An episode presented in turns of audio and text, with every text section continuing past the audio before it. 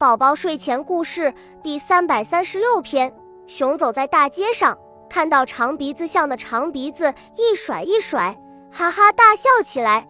长鼻子像个长水管。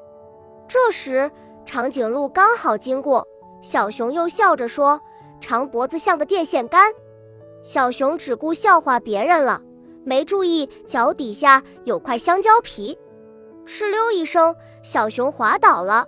伙伴们笑着把他扶起来，小熊羞红了脸。恭喜你又听完三集，欢迎点赞、留言、关注主播，主页有更多精彩内容。